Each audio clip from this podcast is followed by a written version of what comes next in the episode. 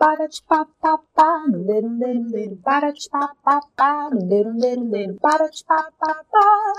Quero ver a grande confusão, confusão, confinados e besuntados de gel. Salve, salve, podcast 302 lugar de bom emprego. Bom, para morar, o clima aqui não é muito bom, mas para trabalhar é um dos melhores lugares que tem. Pus uma roupa no varal, a roupa tá toda cheia de poeira, cheia de pó preto. Aquele cheiro da fábrica que vem do outro lado, aquilo quase mata a gente sufocado, sabe? É é é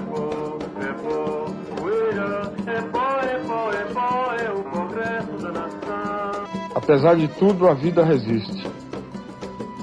Sufocada, deformada, agredida, poluída, mas resiste. E nós estamos grávidos de esperança.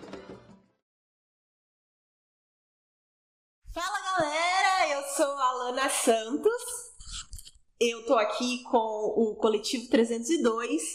Hoje nós vamos gravar para vocês o nosso primeiro podcast é, que se chama de Cuipatã, a Chernobyl do quarto mundo. A gente começou é, a trazer esse tipo de conteúdo para vocês com o objetivo de entregar um conteúdo histórico bacana sobre a cidade de Cubatão, né, que é a nossa cidade que a gente mora do nosso coração, e a, a cidade onde a gente também desenvolve o nosso trabalho e onde a gente faz as nossas pesquisas relacionadas a, ao teatro.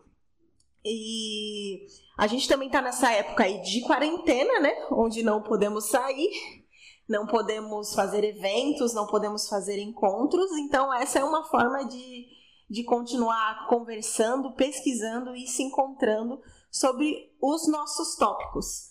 É, a gente sempre faz o ciclo de estudos, né? Já, já estamos. Esse é o terceiro ciclo de estudos que a gente faz.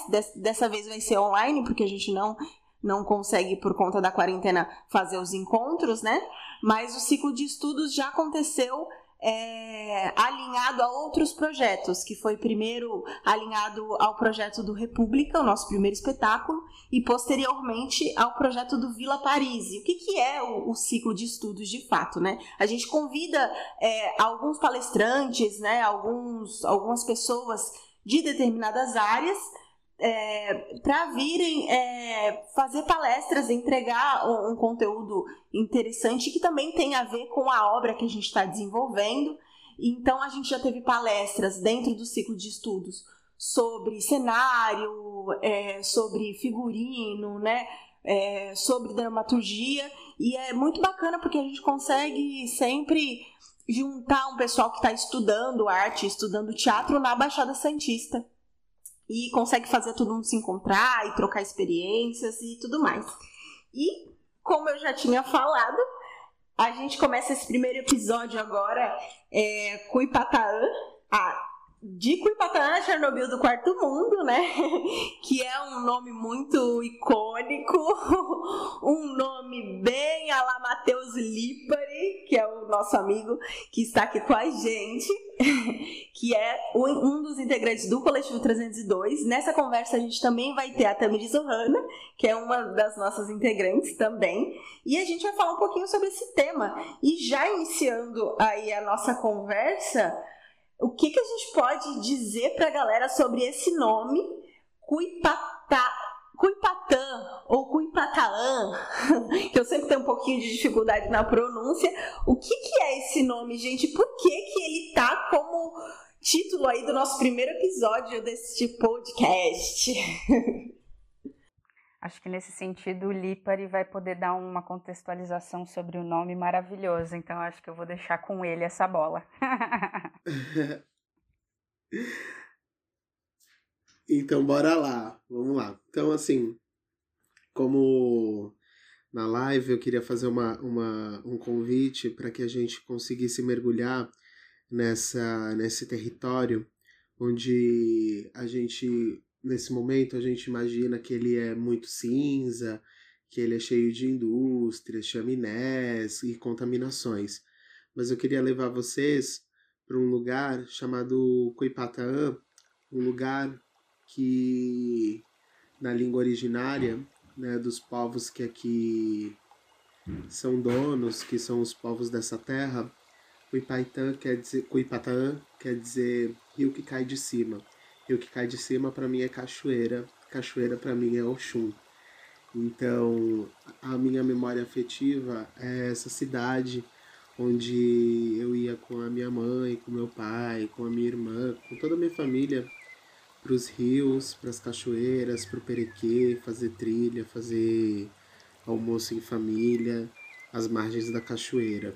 Então eu tenho muito essa, essa memória dessa cidade, do rio que cai de cima. Então quando eu vou falar de, de agora, eu uso essa memória para que ela não, não me falte, para que ela não me falhe. Então, Cuipataã é difícil, né? A gente não está acostumado com, com o idioma originário, né? Para vocês verem como as coisas foram tolhidas de tal forma que a gente hoje fala uma, uma, uma língua que ela de fato ela não é nossa, né? Ela foi se transformando aos poucos e hoje em dia a gente pode dizer que é nossa porque ela foi se moldando, né? Conforme a gente foi vivendo a nossa culturalidade. E Chernobyl do quarto mundo. Por que Chernobyl do quarto mundo? É, durante o nosso processo da Vila Paris, a gente estudou um livro chamado Vozes de Chernobyl, de uma autora ucraniana chamada Svetlana. Eu não consigo pronunciar o sobrenome dela, né? Esses idiomas eslavos são mais difíceis. e e a, o nosso processo de dramaturgismo é, fazia uma comparação ao acidente de Chernobyl e a, o processo tecnofascista que a gente passa aqui em Cubatão, né? Que a gente, depois de, de muito estudo a gente começa a entender que o que aconteceu aqui em Cubatão foi um processo tecnofascista, ele foi planejado pela, pela ditadura militar, né? E aí aconteceu um desenvolvimentismo desenfreado, sem projetos de urbanização, e aí, enfim, acarretou em problemas que a gente vai conseguir aprofundar um pouco mais. Mas voltando um pouquinho dessa falando um pouco dessas tribos, dessa, dessa galera que é originária daqui, dessa regi da região da Baixada Santista, Tamiris teve uma vivência, né, Tami, com as com as tribos daqui. Como é Tami, se você também puder dizer um pouquinho, eu não sei se, se você tem esse conhecimento, o nome Cuipatã, ele é de origem indígena mesmo? Já já engatando aí no que você vai falar. Sim, super. Acho primeiro muito importante começar com esse o que, que é essa nossa memória afetiva sobre Cubatão, né? E o que nós, filhos da terra, temos de visão sobre Cubatão e o que as pessoas de fora têm. Então eu acho que o tema desse podcast ele é muito maravilhoso porque ele transita entre esses dois polos, né? Porque a gente nunca começa a falar de Cubatão num processo que ele é tão antigo quanto a própria, né, a formação da Terra. É, acho que eu vou primeiro dar essa contextualização aí um pouco por conta dessa pergunta para dar é, continuidade sobre essa minha experiência nas aldeias indígenas, né? É, eu tive aí essa vivência, eu, eu acabei visitando todas as, as, aldeias por conta de um trabalho, né? Por conta do teatro, foi o teatro que me levou a fazer esse trabalho. Então eu pude ter essa experiência barra vivência, né? Tipo, entender que o nosso território é muito enorme, né? Quando a gente fala de Cubatão, a gente está falando de um território é, originário e onde esses povos habitavam há, desde 5 mil anos atrás. E é por isso que a gente precisa ir lá no começo, né, para ir transformando esse processo. Quando a gente fala de uma formação geológica de Cubatão e da, da Baixada Santista, eu acho que onde a gente vive, Cubatão é muito interessante porque alguns pesquisadores dão conta da nossa formação geológica com o nome de cordilheiras, né? Então a gente está bem acostumado a, tipo, quando houve cordilheira, algo é, que tá tipo no Chile, numas coisas assim, cenário de filme, né? Mas a nossa serra aqui em volta, ela pode ser dada o nome de cordilheira, cordilheira atlântica, né? Ela, os picos dela vão de 900 metros, então é uma fortaleza, é uma muralha. A formação geológica do nosso território, ele data da era protezoica. É tipo, é, são as rochas ali embaixo, quando a gente sobe a serra, é, a gente está é, adentrando os primórdios dos primórdios da nossa terra, né? é, as pedras ali são consideradas as pedras mais antigas que a gente tem de história, assim. Então, é um, ter, é um, é um é muito sagrado, né? É, então essa terra com os povos, os povos originários aqui, eles, eles to, ao todo ao redor da Baixada Santista é muito grande, né? Ao todo são 17 aldeias espalhadas pelo litoral, é, é o maior número do estado e a grande quantidade de povos, é claro que muitas dessas informações se perdem, eu não vou conseguir também dar conta de uma contextualização tão grande, mas a internet está aí, bora pesquisar, né? Que isso seja só essa, essa, essa pontinha do iceberg. Mas os dois povos, eles se dividem em, nos povos Guarani Miembá e no Tupi-Guarani Nandeva. Então, são essas duas populações que fortemente estão aqui no nosso território. E eu também não poderia deixar de contextualizar que o nosso território ele é muito importante na questão quilombola, nas questões que têm a ver com o mundo afro-brasileiro, as questões né, negras. É, o Santos, né, que é muito próximo, é a nossa cidade irmã, é, tinha é, é o maior quilombo, é o segundo maior quilombo depois do, do quilombo de Palmares. É, chama Quilombo do Jabaquara, ela fica ali pertinho da entrada de Santos. Depois que você passa a, a, o hospital, é ali naquela região, naquele morro ali, se eu não me engano é Morro do Marapé que chama? Alguém aqui sabe? Mas enfim, eu acho que também é dizer que era um território de passagem, né? Muita eh, passagem e muita história. É um terreno muito. Eu, eu até brinco que eu falo que Cubatão é, é a terra dos orixás, né? Porque em meio também a uma metalurgia muito grande, existe um poder da natureza muito tremendo. Então, também contextualizar que Cubatão, estrategicamente, né, é, é, fez com que o Brasil, né, a, os governantes daquela época que estavam nesse período de industrialização, que é um processo do Brasil como um todo, né?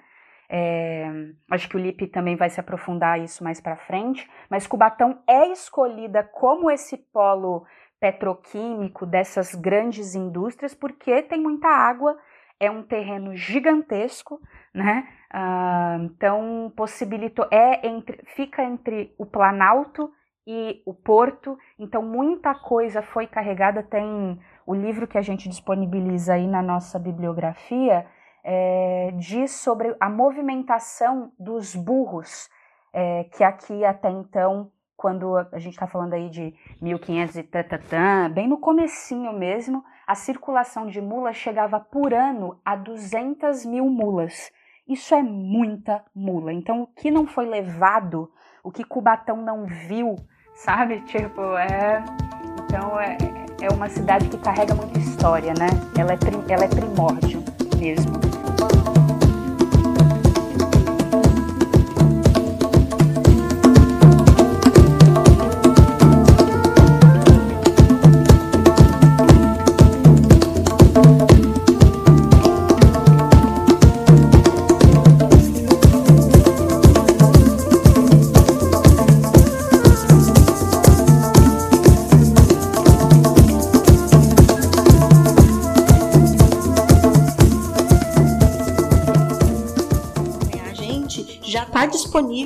no Instagram e no Facebook do Coletivo 302 a bibliografia e a videografia que a gente usou é, para fazer todos esses estudos. É, e, inclusive, to, tudo que a gente citar aqui né, no podcast vai estar tá disponível lá para vocês acessarem. Sim, Lana, posso só intrometer aqui rapidinho, que aqui nas claro. nossas perguntas a Sandy falou, fala dos sambaquis.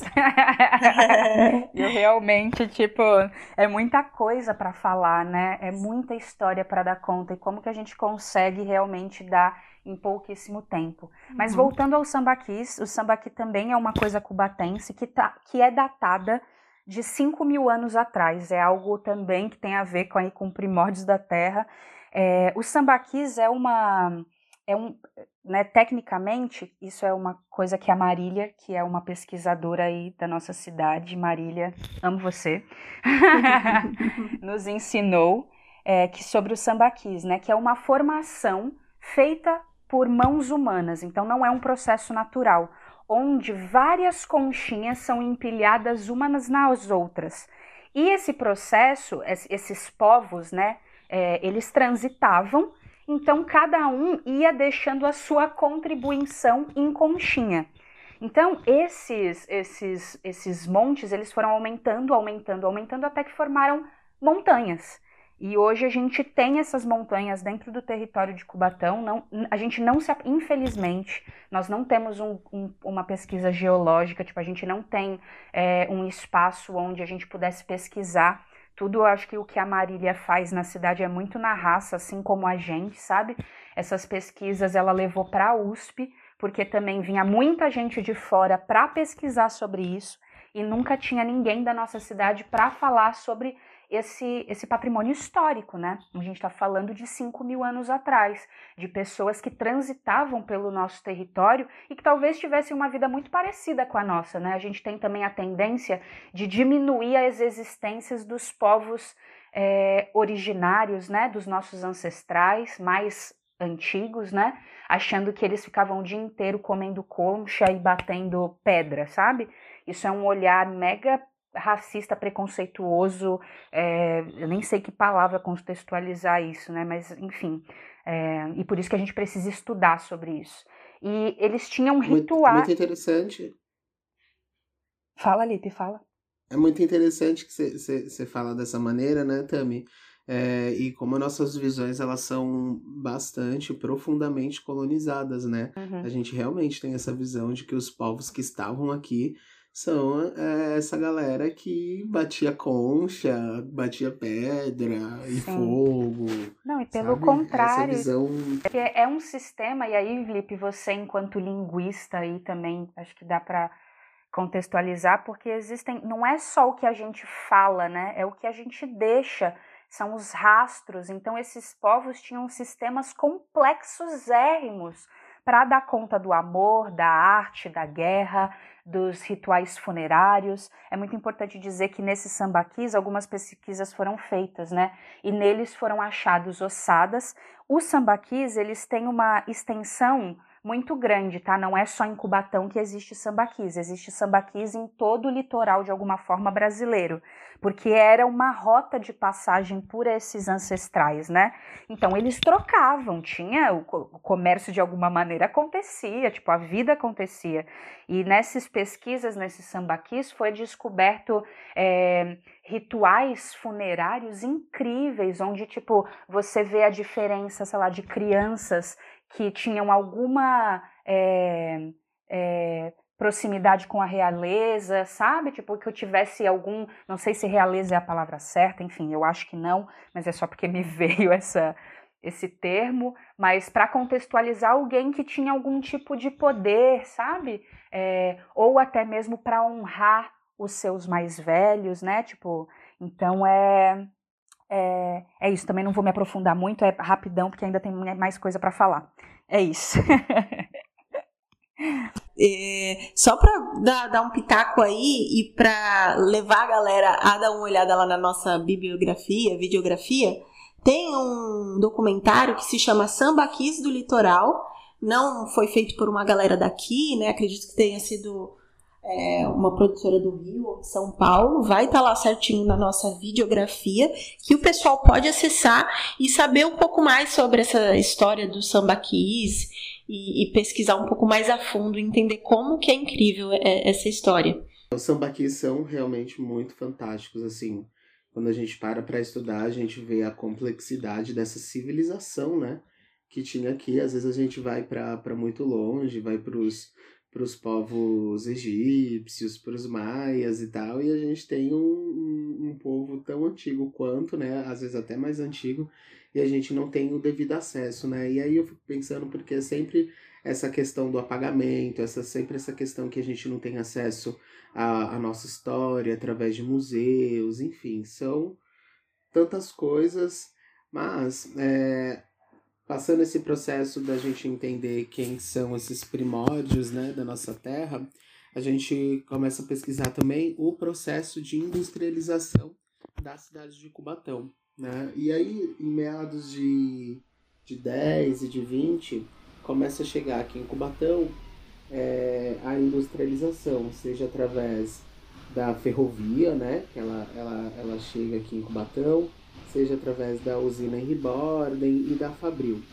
E aí, essa, essas empresas, é, eu faço sempre um paralelo como se fosse uma segunda colonização, porque essas empresas, elas são estrangeiras, né?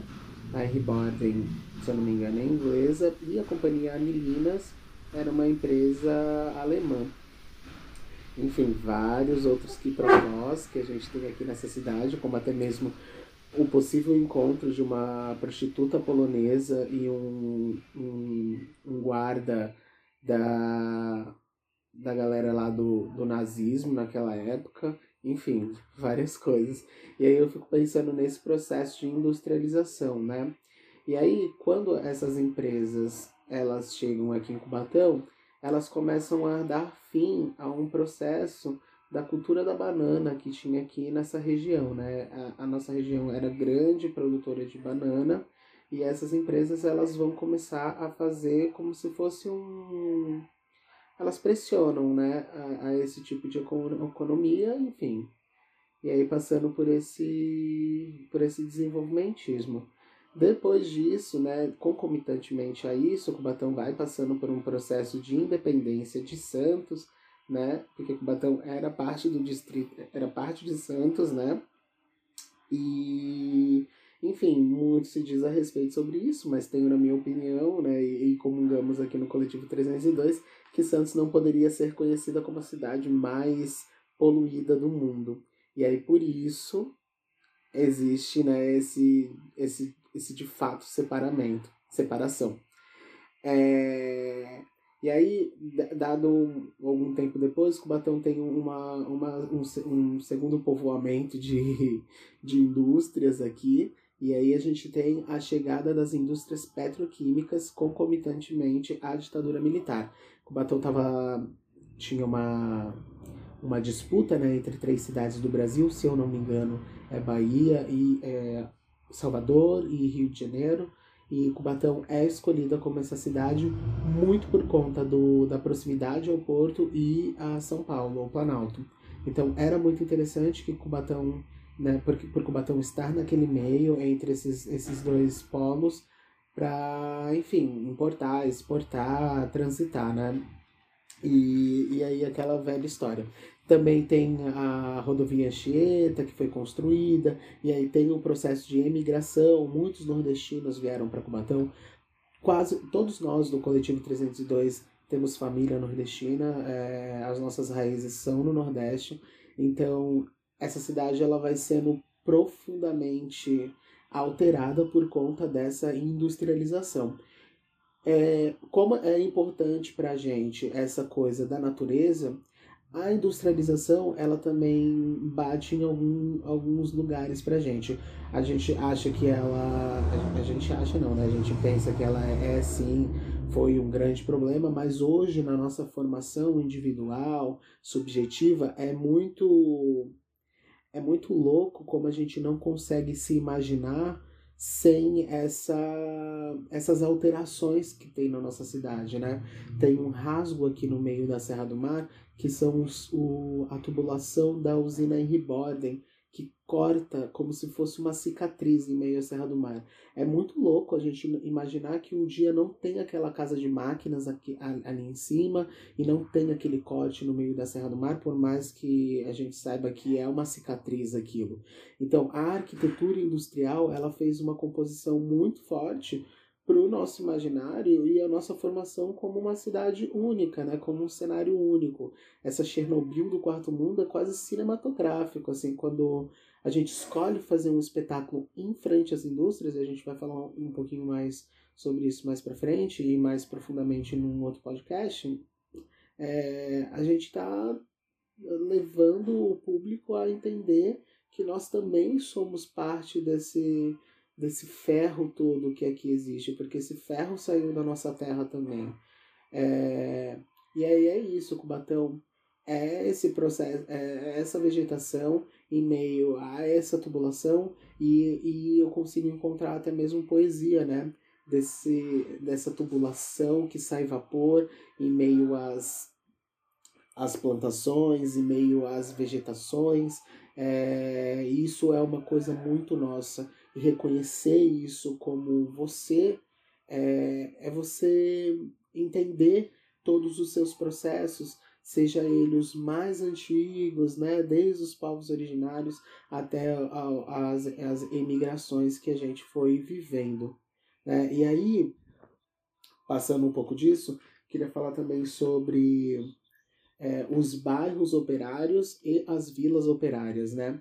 As vilas operárias, elas são elas são processos de urbanização né, que elas eram oferecidas pela indústria. Então, essas indústrias que estavam aqui instaladas, as indústrias nos motes europeus, que era o caso da, da Anilinas, que era o caso do, da Henry Borne, elas seguiam esse padrão de o funcionário morava dentro da fábrica, né? E aí era como se a indústria tivesse a responsabilidade, né, sobre a moradia ali de quem morava. Então, a, a, esse processo de urbanização e de arquitetura, ele mostrava também as diferentes posições das funcionárias e dos funcionários que naquela indústria trabalhavam. E aí foi passando esse, esse, esse jeito de, de se viver e tal, e a, as indústrias que são as indústrias petroquímicas, elas adotaram uma maneira mais americanizada, assim dizer, né? norte-americanizada. Elas simplesmente davam um salário para os funcionários e eles começavam a criar esses bairros operários, que é diferente das vilas, né? Esses bairros operários em volta ali nos intermédios das instalações dessa, dessas empresas.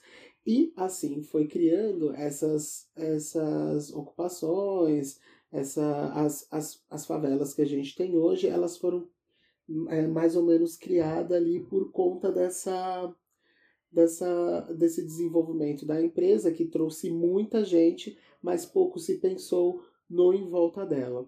Então, o que acontecia era muita gente para trabalhar, pouco espaço para viver, enfim, a galera foi começar a viver do jeito que dá, improvisadamente. Assim foi nascendo a Vila Parise, assim foi nascendo a Vila Socó, e aí a gente vai entendendo que esse processo vai explodindo, né, em vários cantos da cidade. Hoje Cubatão é 80, 85% é, de formação de bairros é, nessa situação de vulnerabilidade, em favelas, e enfim, a gente não é uma cidade planejada, é, esse sonho todo, né? A gente não, não tem nada disso.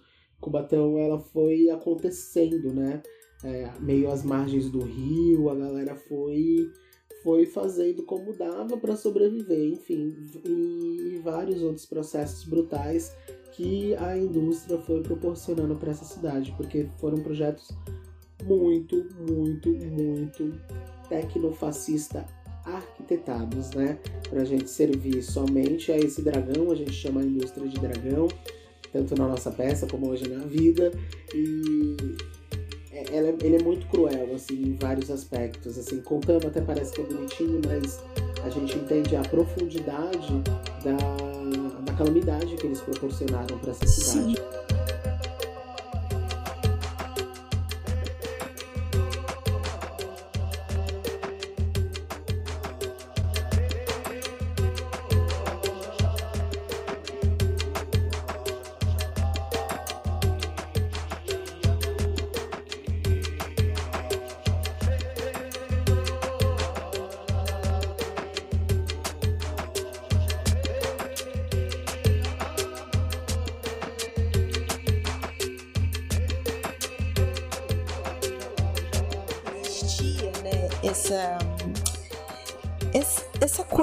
Cidade do futuro. Era Cubatão era chamada como cidade do futuro naquela época, né?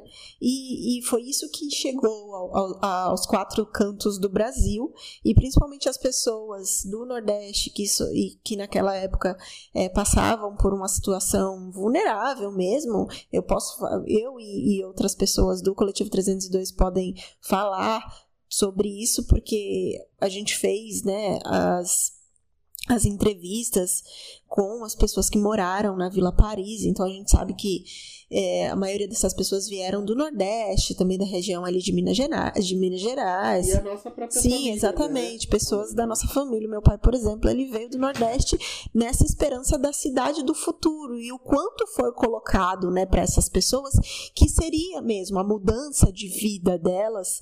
Estavam em Cubatão e quando elas chegam, elas não têm esse apoio total que, que foi prometido. Elas não têm nem onde se alocar, não têm onde construir as suas casas para ficar próximo ao trabalho e todas as outras questões já relacionadas à, à própria que, questão do trabalho, quanto à a, segurança do trabalho, né, os, os, equipamentos que eram realmente de fato necessários, que aí a gente pode falar sobre isso depois, mas que são importantes. Então, existiu de fato todo um, um universo, uma cidade do futuro que foi apresentada para essas pessoas que vieram e que quando chegaram aqui não era isso, né?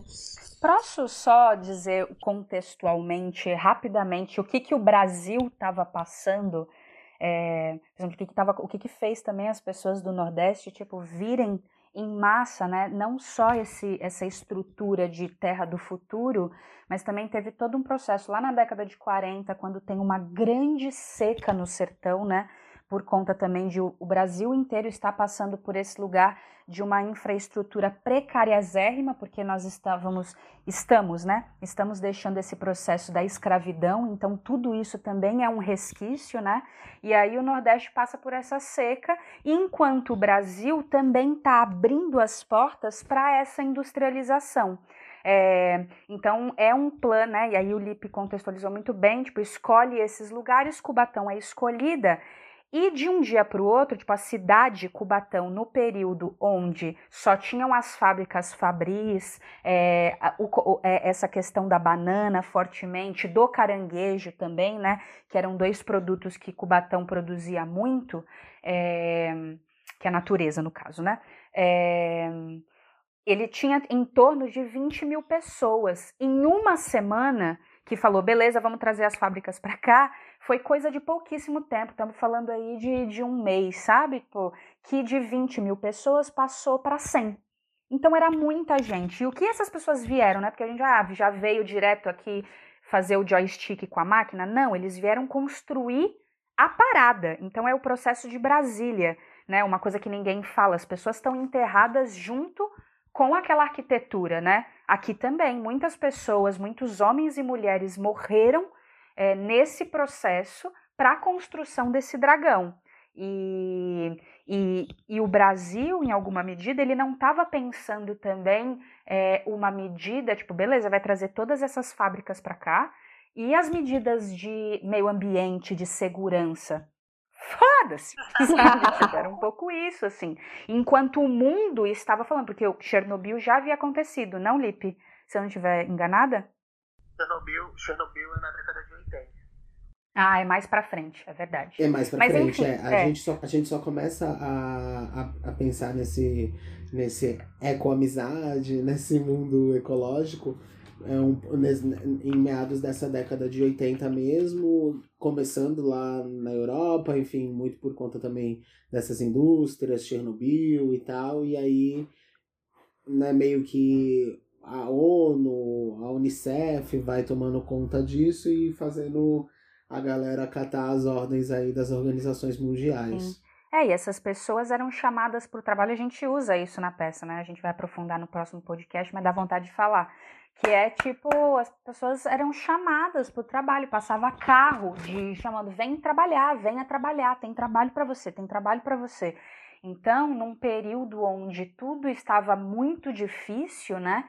Quem não? Os nossos pais se fizeram desse jeito, os nossos avós, né? Então é, é, é, difícil mesmo pensar que é um processo horrível, mas ao mesmo tempo a gente existe por conta desse processo. E aonde a mídia também teve o seu tocar na ferida de transformar essa cidade nesse imaginário que a gente conhece hoje, né? É muito isso, Tami. É, e aí, tentando fazer um, uma, uma conclusão, né? é, o que, que, é, o que, que é essa Chernobyl, assim, do quarto mundo, esse lugar que, que virou o desastre mundial, assim, por muito tempo. E ainda hoje a gente é comparado imageticamente com esses grandes desastres, porque a gente teve esse grande desastre e a mídia contribuiu por muito tempo para a construção é, subjetiva e imagética desse lugar que a gente vive. Então, quando eles falam, quando nós temos o caso de 18 bebês que nascem é, com a má formação cerebral ou até mesmo sem o cérebro, é, e a mídia coloca que a gente aqui nessa cidade nasce um bebê sem cérebro, é, é uma desinformação né, que eles vão repassando, passando, e isso, não esse caso, mas é, o caso da, das contaminações em Cubatão vão para os livros de história e vão para e, na, nas reuniões da Organização Mundial da Saúde, da ONU, da Unicef, enfim, tudo isso vai contribuindo para que a gente ganhe esse, esse imaginário de quarto mundo, assim. Então, não que realmente a gente não seja, né? Não que e, no passado não que a gente não fosse, mas hoje em dia a gente não mora dentro da indústria como as pessoas imaginam ou como que as pessoas é, acham. É, é muito comum nossos amigos perguntarem: ah, mas você mora dentro de um tonel de uma empresa? Lógico que não, ninguém mora mas ainda existe é, essas piadinhas quando você fala que é de Cubatão, a pessoa pergunta, ué, mas você tem cérebro? É, isso é uma piada completamente infame, isso é muito, é muito, muito, muito desumano, porque essas crianças existiram, imagine você falar isso para a mãe dessa, dessa criança, sabe? É, e essa cidade é um pouco isso. Lipe, Lipe, só para a gente não perder o que você está falando, o seu áudio está cortando muito. Eu perdi um pouco o que o Lipe falou agora, mas se continua aí tudo certo e os ouvintes escutam, é isso aí.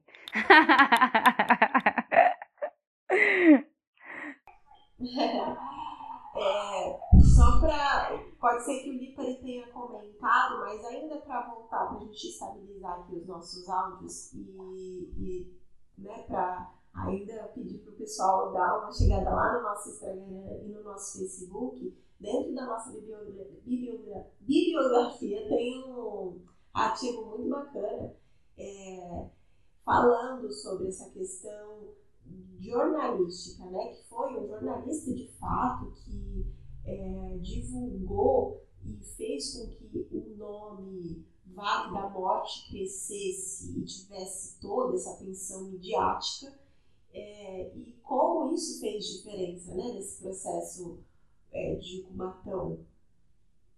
Você lembra? Você consegue comentar o nome aqui, ô Tamires, desse artigo? É sobre a, como a TV Tribuna né, e, e, e o jornalismo contribuiu para isso. É, enfim, está na nossa bibliografia. Ele é muito importante essa leitura. Ela norteou a gente, sim, em, em bastante aspectos, né? Total. Nossa, muito. É, e é isso, né? Eu acho que o mais importante para a gente, enquanto filhos da terra, é ir cavando cada vez mais esse esse sambaquis de história cubatense, né? porque é muita coisa, é um material muito rico e não é à toa também, por exemplo, pensando numa cidade que tem tantos processos históricos, por que, que a gente não é uma cidade realmente essa cidade Zanzalá, né? Que a gente também vai contextualizar lá no terceiro podcast, mas já dando algum vestígio dele aqui, é essa cidade onde a gente tem infraestrutura, né? Onde a gente possa pensar artisticamente, culturalmente, musicalmente. A cidade de Cubatão ela é muito forte, não é à toa que a gente está em todos os lugares, né? Se a gente faz prova da USP, a gente passa, se a gente faz prova para ir para Amsterdã na coisa de música, a gente, sabe, tem gente nossa lá. Então, por que que eu acho que esse podcast também fica aí, espero que os nossos políticos da nossa cidade escutem, é, por que, né, e não só eles, né, eu acho que é um processo de cidade, enquanto povo mesmo, né, porque se a gente não se mobilizar, para eles é muito fácil, né, mas dizer que a gente pode, a gente podia ser símbolo eco, ecoturístico, a gente podia ser, a gente tem, né, já teve, hoje não é mais, um dos teatros que seria o maior teatro da região. Tipo, então por que que as coisas não acontecem, né? É, se a gente tem todo esse potencial. Então, estamos aí nessa luta. A gente não tem um teatro. Por que, que a gente se coloca em. É, é, que é um projeto tecnofascista, Tami. É. é mais interessante que todos nós, por exemplo, todos nós do Coletivo 302 temos formações técnicas para a indústria. Então é muito mais importante que é, nós tenhamos acesso a essa formação industrial do que uma formação é, artística, né? Do que uma formação intelectual diferenciada, né? Sim. Para mim isso tudo faz parte desse projeto. Sim. É porque eu fico também nessa nessa balança de porque por exemplo, meu pai trabalha numa empresa, numa indústria aí há 35 anos, sabe? É, então, ao mesmo tempo que, beleza, já que a gente tem o, o SESI aí é fortíssimo, o Senai é fortíssimo, né, para contribuir para isso que você está falando brilhantemente, assim mas eu não quero competir com a indústria, sabe? Eu quero reconhecer o problema que ela fez e eu quero que ela vire essa minha parceira de mudança, né? Eu acho que também tem uma coisa do nosso trabalho que às vezes as pessoas é, podem interpretar mal, que a gente fala mal da indústria, né? Tipo, a gente não está falando mal nesse lugar raso de falar mal ou da fofoca, enfim, dessa coisa não construtiva o imaginário. O que a gente está querendo é, olha, indústria, quando você chegou aqui, você fez isso, isso, isso, isso, isso e isso. Não negue, isso faz parte da história, sabe? É, mas, ó, dá para mudar, entendeu? porque senão a gente sempre fica nesse lugar de também ficar cutucando, né? A gente é os baderneiros. Uhum. Não é sobre isso, né? E, e, e o quanto é importante também, né, Tami, a gente levantar essas questões. É relacionadas à história e, por exemplo, a gente poder fazer esse podcast agora falando um pouco sobre a nossa experiência de pesquisa, é, a gente poder entregar esse, essa bibliografia e essa videografia, todas essas coisas, o próprio espetáculo, os espetáculos que, que são filtros ou são de alguma forma é, uma curadoria de conteúdo para tentar movimentar é, as pessoas a buscarem é, esses conteúdos históricos, porque foi o que o Lipa é, levantou lá no começo do podcast. A gente está perdendo, né? Se a gente não tiver cuidado, o, o, o, processo natural é esse, da gente ir perdendo o, a nossa história e, e o que construiu a gente. E se a gente não tem conhecimento disso, a gente é facilmente aí colonizado e empurrado já para poder o, o pessoal ficar inteirado, né? É, Espero que todos vocês que acompanharam este podcast de agora consigam continuar acompanhando os próximos. É, a gente também está fazendo lives no nosso Instagram semanalmente. A gente divulga direitinho os dias e os horários. É, a gente espera que vocês também consigam estar conosco, participando. Acessem a nossa bibliografia e videografia, tá? No Instagram é só colocar Coletivo 302 em todas as redes, estamos no Twitter, no Facebook e no Instagram. Segue a gente lá e não deixe de comentar e, e participar e dar a sua é, o seu retorno, né? A sugestão de vocês no, no nosso direct e mandar mensagem. A gente está super disponível para conversar com todo mundo. Vocês querem dar um tchau aí para a galera, gente? Bom, eu quero agradecer, na verdade, em, primeiro em nome do coletivo, né? Porque eu sou a Tamires, mas a gente é Coletivo 302. E porque é uma oportunidade mesmo, né, da gente estar tá reinventando aí a nossa comunicação, os nossos modos de pensar, de, de produzir. Então, se é esse o momento que a gente vai para a luta com todos os bastões e as pedras que a gente tem. então, queria agradecer mesmo a todo mundo que escuta e continue escutando, que só vai vir coisa boa por aí. Bom, minhas amigas já disseram tudo e eu queria deixar um convite para que vocês façam parte dessa Zanzalá com a gente e, e vistam as armas de, de Jorge, as armas de Ogum, para lutar contra esse dragão, para matar ele em todos os aspectos, que ele não tá só dentro da indústria, ele tá fora em outros milhares de lugares e a gente precisa de muitas pessoas para fazer esse lugar acontecer. Então, deixa essa reflexão aí.